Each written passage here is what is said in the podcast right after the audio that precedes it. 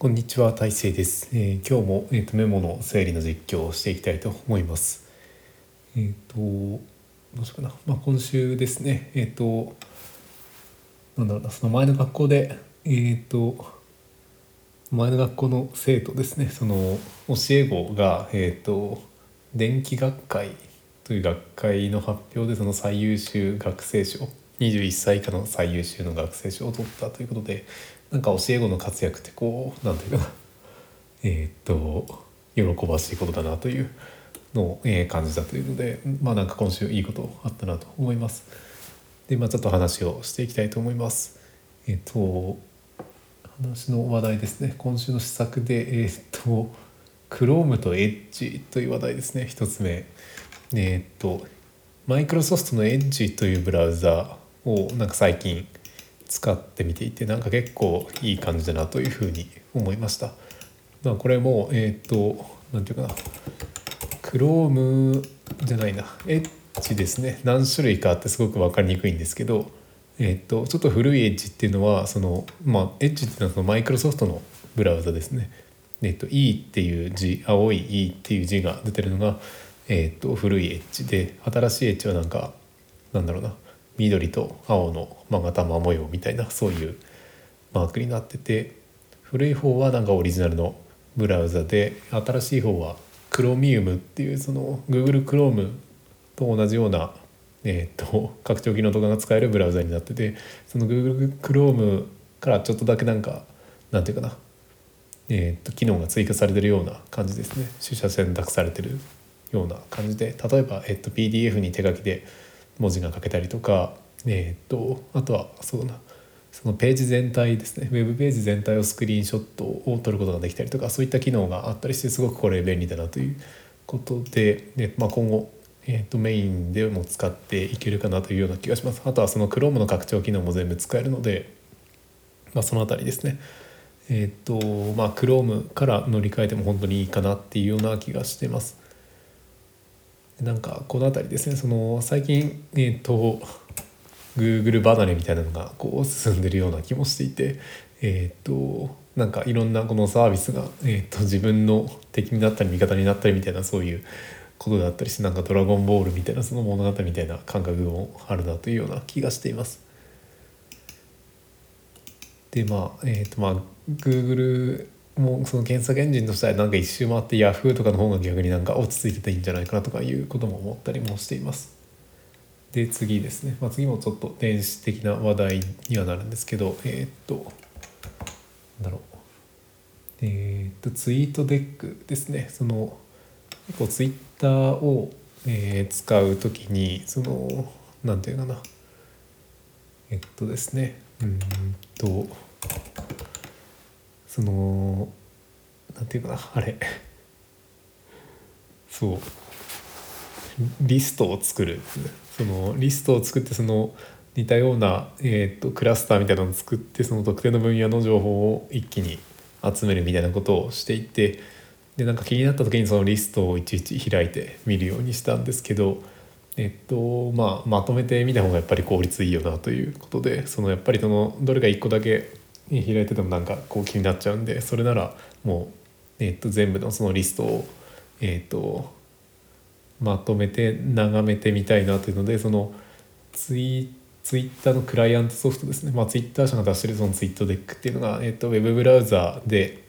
そのまま見れてそのインストールとか必要ないっていうのがすごく便利ですね。その複数の、えっとリストとか、まあえっとアカウントとか使ってたらあれですけどそういうのも複数のアカウントとか同じ画面で見ることができる。というので、えっとまあ、それを 4K の40インチのディスプレイで、えー、と 開くとなんかなんだかな新聞を眺めてるような感じがしました。ということで、えー、とツイートテックの話は以上で。で次の話ですね。えっ、とどうしようかな。なんか無限の概念がこう汎用的というかなんていうかなどこにでも結構ありふれてるなということで。えっ、とまあなんていうんですかね。えっと、まあ、自分の名前とかもまあえっとなんていうかな体性とその大きくなると書いて体性ということでそのなんだろうかなうんとコンプリートするみたいなことでなんかコンプリートもそのなんだかな点数的にはこうパーフェクトで、まあ、100点満点というか無限というかそういう無限の感覚があったりとか。でえっとまあ姉の名前とかだとまあえっと出さないんですけどその永続性みたいなエタニティみたいな話があってまあそれもある意味無限かなと思っていて。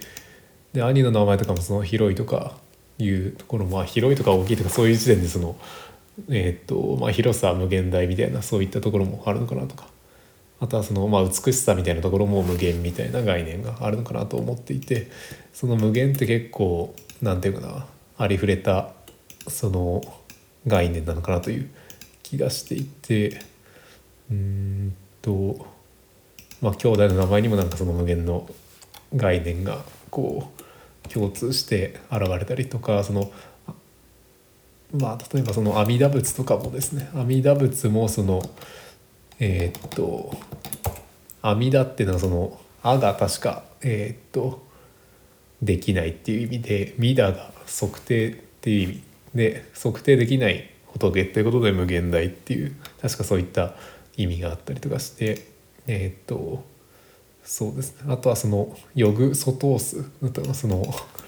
クトゥルフやったかな。何やったかな。忘れたけどその神話でその無限の概念ですね。その思った神ですね。無限でもあってゼロでもあるみたいな。そこラブクラフトのあれだな。クトゥルフですね。クトゥルフに出てくるそのヨグソトースという概念もその無限であったりゼロであったりすると。いうようなことで結構その無限っていうのがありふれて身の回りに結構あるなという気がしましたということですね。まあ、次の話題で、えっと、西尾維新と角野公平ということでえっとなんだこれがその、まあ、西尾維新っていうのは多分知ってる人は多いかなと思うんですけど、え、っとまあメインのリスナーの姉は角野浩平さんの方が多分知ってると思うんですけどこれなんか2人の関係が面白いなと思ってその西尾維新ていう人のなんか挙げられてるそのなんだかな5人の神の存在みたいなのが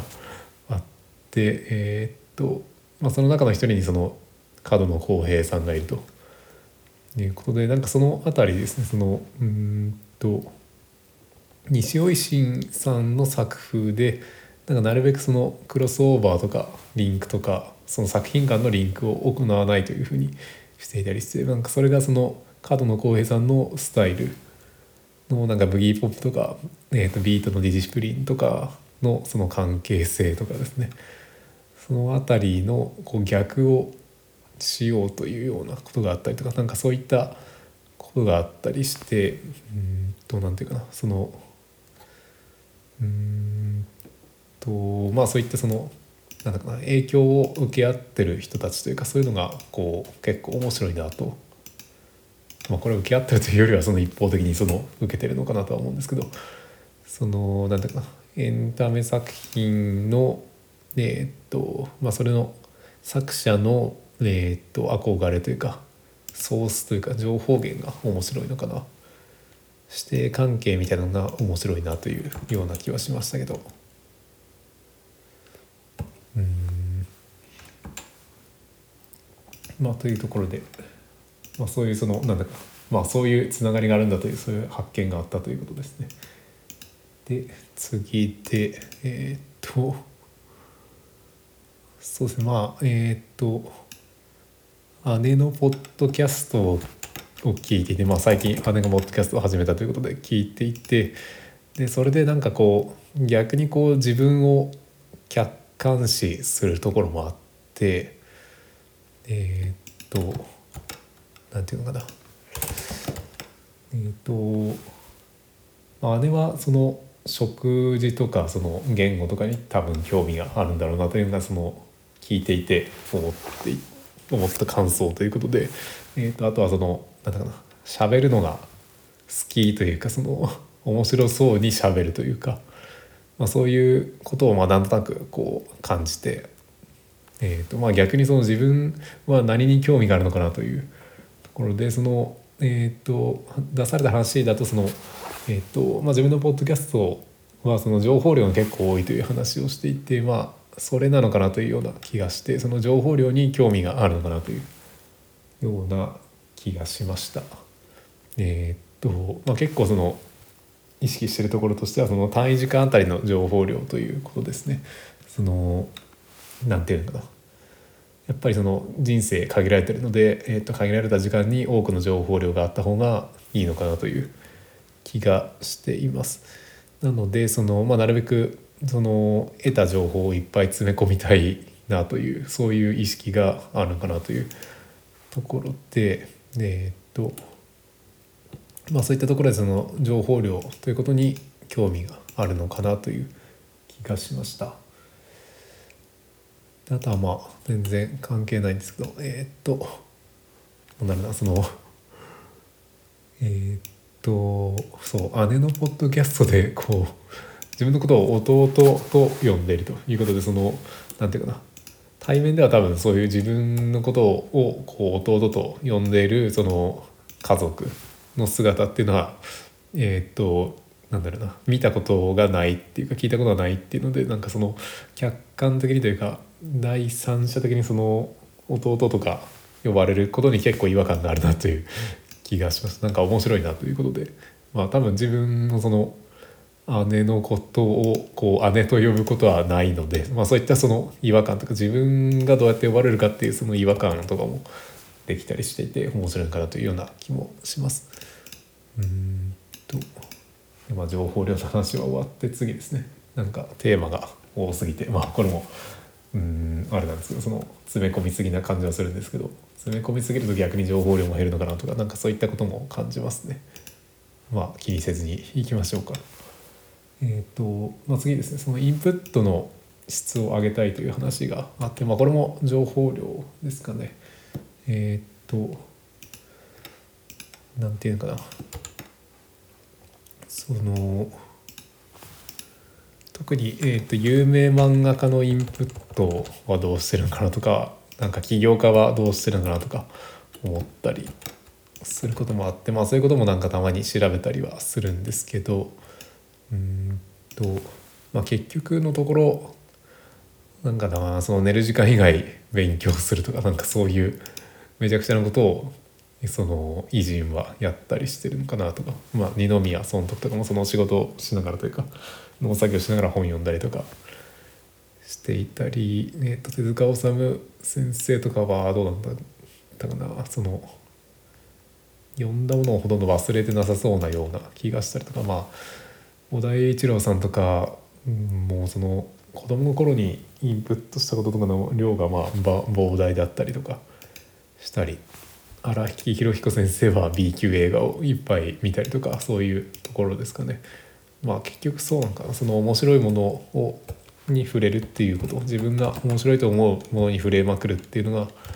いいのかなというような気はしますけど。うんとあとは何だろうな。結局そのアウトプットもしてるという感じですかね。そのうんと漫画家はそのまあアウトプットをするのが仕事なので荒木博彦先生の場合だとその確か編集さんもなんかいろんなその面白いものを、えー、と提案してくれたりとかそういうことをしているような話があったような気がしますね。であとはその読書の順番というようなのも「えーと、終身教授録」という本の中で言われたのは、えーとまあ、その今の一流の人の本を読むといいということで、まあ、その次に古典を読んだりするといいよということで、まあ、やっぱりその現代の言葉で書かれていることでその中でも一流の人ですねその、まあ、自分の中ではその教科書とかを買ったりすることが多いんですけどやっぱりその東大出身の人の本とかはすごく情報量があって読みやすいなということですね。でまあやっぱりその次に古典はそのなんだかな古いえものでその今まで、えー、と語り継がれてるということで、えー、とやっぱりその情報量が多いんだろうなというかその有益な情報が多いんだろうなということですね。であとはやっぱりその読んでその実行もしないといけないっていうところも大事でやっぱりその漫画家とかだとそのアウトプットという実行があるからこそなんというかなインプットの質も上がってるのかなという気もします。うんとでもあとはその自分の興味のある分野に関しては多分なんか気の向くままにインプットすればいいのかなという気がしていてその興味のない分野に関してはやっぱりその一流のものとかに最初に触れるのがいいのかなということも感じますね。はい、で次の話題ですね、えーと、インプットの質を上げたいっていうのは終わって、えーと、コンテンツの前に人が面白いという話ですね。まあ、これも、最近あの安野さんですね安野秀明さんの「エヴァンゲリオン」とかがあったりとかその、まあ、さっきの荒木宏彦さんとかがえっ、とまあジョジョの前にまず多分荒木宏彦さんが面白いっていうのがあるかなと思ったりしていてそのまあそのアウトプットするコンテンツより前に多分その人自身が面白いんだろうなという気がします。でえー、っとなんだろうまあ、最近そのえー、と樋口清則さんですね。その古典ラジオのとか、えー、と株式会社ブックの樋口清則さんのえー、と情報というかアウトプットよくインプットしてるんですけど、まあ、これもえっ、となんだろうな。その樋口さん自身がまず面白い。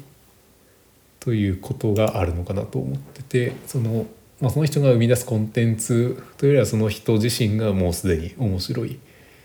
というところでうんとなんだろうな。まあ、人気のある先生とかですねその学校で面白い授業をする先生とかまずその人のなんか膨大なインプットからにじみ出る何かみたいなものが面白かったりしてえっ、となんかそういったそのインプットとか工夫をしてる人を追いかけるっていうのもまあ一つありなのかなという気もします。でまあそれと合わせてですね、まあ、姉のい、えーと、とポッドキャストの話もあったりとかしてその家族とか親族が面白いっていうのは結構ラッキーなのかなということで、まあ、そのコンテンツになるっていうことですね。うん、まあいろんな家庭環境があるとは思うんですけどそういったその身内に面白い人がいたりするっていうのはかなりなんていうかなラッキーな状況なのかなという気がします。うんとまあ次ですね。えー、っと次の話題はそのお金をかけたいライフワークとお金を稼ぎたいえー、っと両方ライフワークになってるお金をかけたいライフワークとお金をライフワークとお金を稼ぎたいライスワークですねそういう話題でえー、っと喋りたいと思うんですけどそのライスワークとライフワークという話がまあ何回かしてるような気もしていてそのえー、っとライフワークはえー、っとお金をかけたいものなはずですね。でライスワークライスワークはお金を稼ぎたいとかお金を稼ぐためにやってるということでそのえー、っと自分を出しているものっていうのが多分ライフワークの方趣味の方ですね。趣味とか好きなことっていうのがライフワーク。アイドルの追っかけとか、まあ、ゲームとか何でもいいと思うんですけど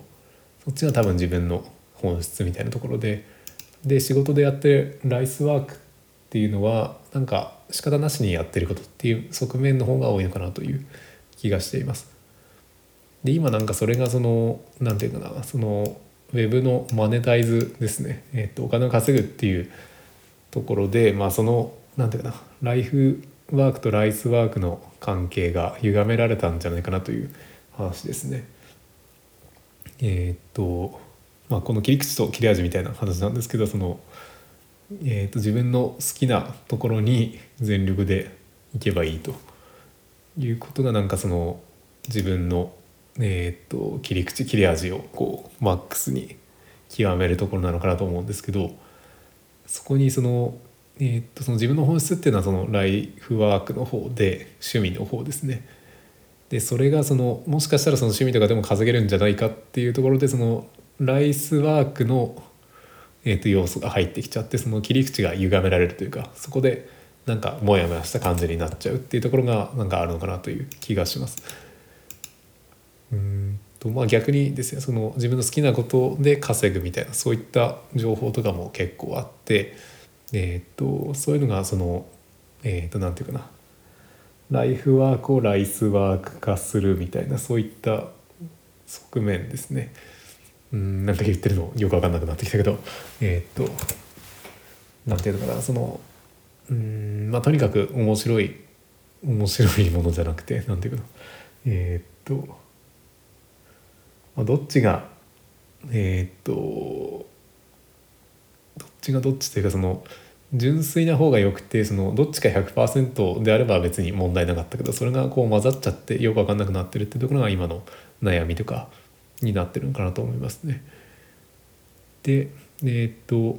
まあ、今このポッドキャストっていうのはまだお金全然稼げてないからこうなんだ趣味でやってる人が多くて面白いかなというふうに思います。多分初期の YouTube とかニコニコ動画とかもそんな感じだったのかなと思うんですけど。うんと、まあ、そういうそのマネタイズのしにくさみたいなのが面白さというか何ていうかな。えっ、とライフワークに近いのかなと。えー、やっぱりその趣味が面白くて趣味っていうのはその人が出ているから面白い。その人の魂の形に近い。っ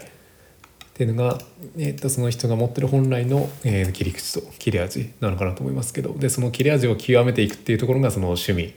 に、えー、と 近いのかなと思うんですけど。うんと何て言うのかな。そのやっぱり趣味なんでその草野球でいいんですよね。その草野球には多分草野球の面白さがあるはずで。でえー、っとうんなんかそれで草野球で お金稼げるよみたいな話になってるからこうわけわかんないことになってるのかなと。いう感じですね。ということでえー、っと お金をかけたいライフワークとお金を稼ぎたいライスワークという話でなんかどっちかどっちか分かんなくなってきたけど。そのライフワークの方におかライフワークでお金を稼ぐんじゃなくてそこにお金を全力投資して、えー、っとさらになんか趣味を極めるっていうところが、えー、っと楽しい人生なのかなと思います。でえー、っとあとはまあ今週の施策の最後の話題で、えっと、桜スクールシミュレーターというものがあって。えーと、あってこれは、えーと、なんか学校の広報活動をどうしようかっていう話があってその高専という学校なんであんまり知名度がないということでその中学生に広報するためにどうすればいいかっていうことでその今の中学生って何してるんだろうねっていうのがちょっとよく分かんなくてそので、えっと、同僚の先生のおい、えー、姪っ子とか娘とかかな、まあ、その桜スクールシミュレーターという OS のアプリをやってるということでなんかこれが、えー、と調べてみるとなんかすごい面白くてえっ、となんかプレイステーションのゲームみたいな感じがしました。えっ、となんていうかなガンパレードマーチみたいなって言えば分かる人には分かると思うんですけどその、えーと、あんまり出来の良くない AI が、えーと、学校の中をこううろうろしていてでその人となんか付き合ったりとか会話したり、えーと、なんだろうハグしたり付き合ったりとかできるということでなんか結構なんかバカみたいな そのアイテムというか頭が大きくなるアイテムとかなんか、えー、とジェットパックでこうなんだろう学校サボって 遊び出すみたいななんかそういうようなことができる結構カオスなゲームなのでなんかちょっと興味があるなというか時間あったらやってみたいなというような気がしたんですけどまあそういうなんだろうな桜スクールシミュレーターというゲームを、えー、とその女の子たちがやっているという